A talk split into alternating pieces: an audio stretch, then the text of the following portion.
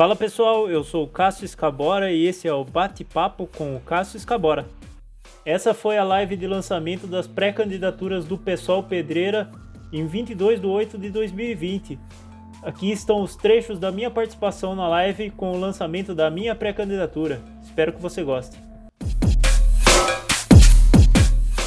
Eu gostaria já de imediato passar a palavra a um dos companheiros que é, é um dos pilares né, desse novo momento do pessoal, dessa nova construção, dessa nova referência, e é um jovem, tem batalhado aí, tem sido referência em muitos, é, muitas atividades na Câmara de Vereadores de Pedreira, na luta em defesa da classe trabalhadora. Cássio, a palavra é com você, bem-vindo, e vamos aí construir um partido e mostrar para a população de Pedreira que o pessoal pode ser diferente e é um partido diferente. Boa tarde, pessoal. Obrigado, Toninho. Então vamos seguindo aqui agora comigo. Só deixa eu pegar aqui o, o meu pilar aqui. Então vamos lá. Gente, eu sou o Cássio. Eu nasci em Campinas e morei a vida toda em, em Pedreira. Né? Eu tive meus pais adotivos que, que criaram eu, né? E a partir disso eu tenho um histórico de luta dentro da família, né? A minha mãe foi uma das primeiras ambientalistas do Brasil, fundou a ONG Prenat junto com o João Bacarelli, a esposa dele. A minha mãe também atuou muito na saúde pública, ela que desenvolveu a central de ambulância aqui na cidade, foi diretora do hospital. Os meus pais adotivos atuaram na assistência social. O meu irmão atuou na luta por transporte escolar. E, e a partir de tudo isso, é, incentivou eu a, a, a, ser uma pessoa que, que lutava, né? E, e aí a gente começou a fazer uma construção dentro da igreja. E essa construção é, que levou eu a me interessar por política. Porque foi a partir de um movimento, de um dia, que a gente fez uma manifestação, que a gente saiu andando da igreja até a Câmara Municipal, batendo panela, e naquele dia a gente viu os olhares dos vereadores assustados com aquilo, que era uma coisa totalmente diferente para eles, que eles nunca tinham visto aquilo. E eu senti uma coisa diferente. Naquela mesma sessão de Câmara, é, um vereador falou assim: joga três caminhões de areia lá e fala que jogou dez. E esse vereador, ele fazia parte desse governo atual. Ele era um secretário desse governo atual. Então, a partir disso eu falei, não é uma coisa que eu quero para minha vida.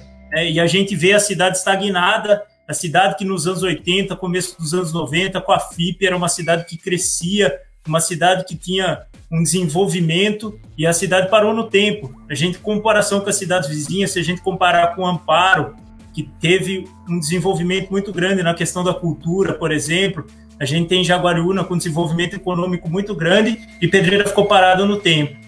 E depois disso, eu dei uma afastada de tudo. Em 2018, com as eleições, eu fiquei muito, muito para baixo com tudo isso, né? E para mim parecia que tinha chegado no fundo do poço. E aí eu falei: não, não dá mais para ficar desse jeito. A gente tem que caminhar diferente, tem que construir uma coisa diferente. E foi aí que a gente começou a caminhar, a construir, a se conhecer e a lutar. E a partir disso, é, tem um marco muito importante que foi a reunião portas fechadas com o DAI.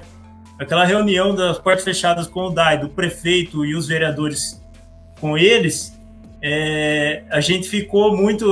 Aquele, aquele dia me marcou demais. Eu lembro que o Rafa mandou uma foto, a Karina mandou uma foto no WhatsApp, e aquela foto cheio de gente a favor da barragem, eram os trabalhadores da barragem, e eles lá contra eu super preocupado, liguei pro Rafa, falei, Rafa, como que tá aí? Você tá aí sozinho e tal?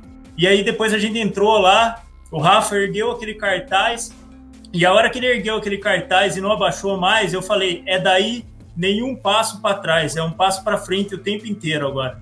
Não dá mais para voltar. Então depois disso a gente não não voltou mais e aí a gente fez a construção do coletivo Rosa Branca, uma construção coletiva para a gente se inserir na luta contra a barragem a partir disso, a gente montou a comissão Barragem Não, e a partir disso também nasceu o pessoal numa construção coletiva linda, regional. E com isso tudo, gente, eu agradeço muito por fazer parte disso tudo. Foi um ano de muita mudança na minha vida. E eu me coloquei à disposição para ser pré-candidato a vereador pelo pessoal, para ajudar nessa luta e nessa construção coletiva. Obrigado, gente.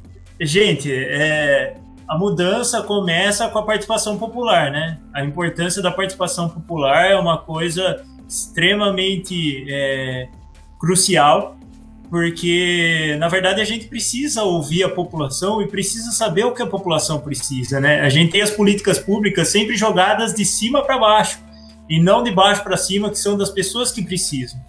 Então as pessoas precisam ser ouvidas, a participação popular precisa existir e precisa as, as pessoas precisam entender que elas é, são ouvidas, porque muitas das vezes o jeito que é colocado é assim que não querendo ouvir o que as pessoas pensam, né?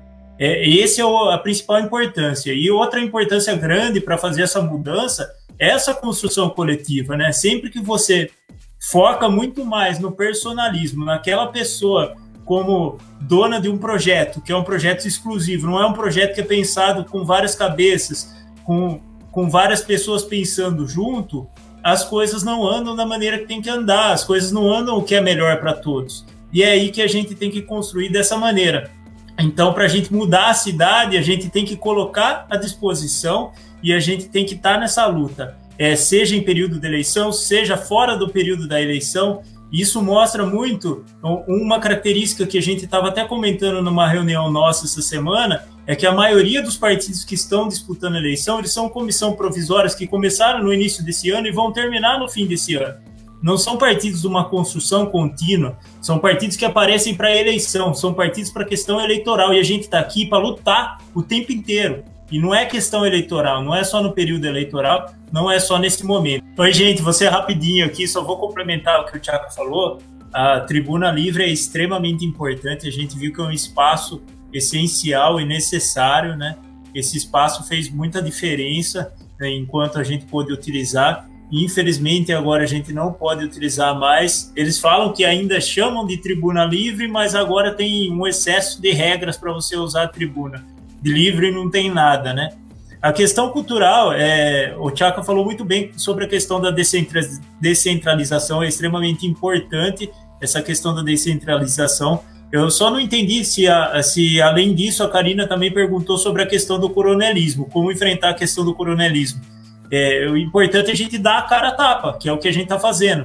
A gente está na linha de frente, lutando contra esse coronelismo para mudar tudo isso. Porque se a gente aceitar de cabeça baixa, a hora que o cara fala quem é seu pai, quem é não sei quem da sua família, seu avô e tal, é, a cidade vai continuar do mesmo jeito sempre. Então a gente precisa ter a cabeça erguida para lutar contra essa cultura do coronelismo Além dessa questão, né, voltando da questão da cultura, o teatro municipal é extremamente importante, foi deixado de lado aí por um longo tempo. Então a gente precisa garantir que esse teatro agora seja reformado da melhor maneira possível e que ele tenha o equipamento necessário para que a gente consiga é, produzir com esse teatro e que ele consiga se autossustentar com espetáculos de, é, que possam alcançar a população e possa fomentar a cultura da nossa cidade através dele, além da questão da descentralização.